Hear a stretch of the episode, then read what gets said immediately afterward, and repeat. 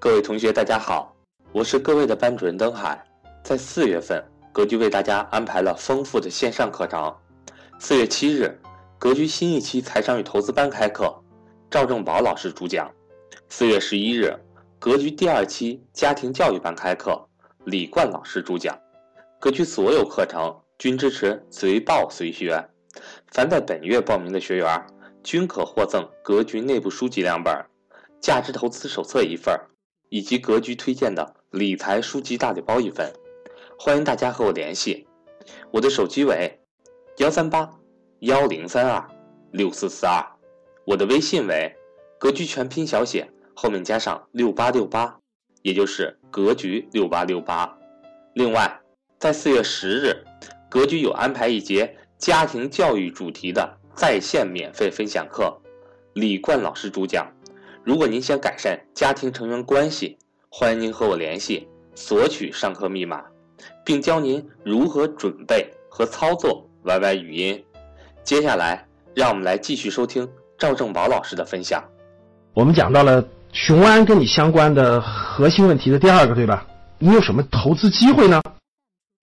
那昨天我们讲了房子，讲了车牌，是吧？我们继续。那其实雄安新区的设立呢？我认为啊，你参与的机会呢，主要是两方面。第一方面，大家想想，雄安那个地方没有什么基础设施建设，首先是基础设施肯定要建个两三年，对不对？大量的央企过去以后的办公房、交通、学校、医院、高速公路、高铁这些大规模的建设，是一个新城市啊，各位，两三百万人的新城市，三五年内建成，这里面需要大量的什么钢筋、水泥等等的，所以这里面就相关的上市公司。如果我们认真挖掘挖掘，其实是有机会可以做一定的参与的。那举个例子给大家开拓一下思路啊，一个新城大规模建设当中，什么东西它不能长途运输？我举个例子啊，比如说有些东西就可以长途运输，比如说钢筋。但这个钢筋呢，我从宝钢生产的，我长途拉到雄安去也一样，成本高不了多少，对吧？但是什么东西它不能长途运输呢？比如说蔬菜。或者有些东西它运输成本非常高，其实呢，据我所了解啊，水泥这个东西它有个半径，好像大概四五百公里。就如果你超过那个路途了，运起来成本就会高了。所以有些东西它只能采购在方圆四五百公里范围内的东西。大家想想，一个雄安新城的建设，未来将容纳三五百万人，那华北地区最大的水泥厂，那一定是供不应求的。其实最华北地区最大的水泥厂是哪个上市公司呢？哎。在那个四月三号港股开盘的时候，其实已经看出来了。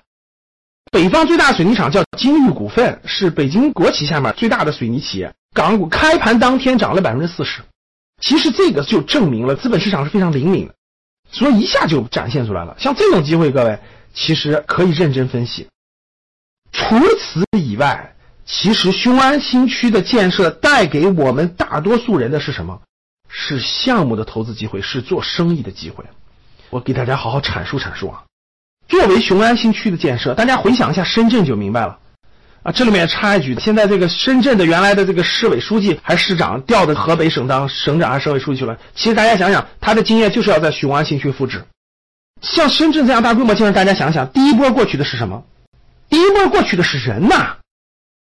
第一波过去的是大量的商业考察人员、游客。投资客、淘金者，大量的人就跟当年涌向深圳一样，大量的人会涌向雄安去找商业机会。他们去挖金矿，你卖铁锹、卖牛仔裤，不就赚钱了吗？这不就是美国当年西部淘金的典型的案例吗？大家想想，这么多人涌向雄安，在未来几年内，各种各样的都去淘金，对吧？你就是卖铁锹那个，你就是卖牛仔裤那个嘛。昨天的报道，雄安新区里面一晚上两千块钱的宾馆的房子早就被订空了，根本就没有。过去连宾馆都找不见。这帮人的吃喝拉撒就是你赚钱的好机会啊！大量的外地的车辆，大量的外地人去那以后，他住哪儿？他吃什么东西？他早餐怎么解决？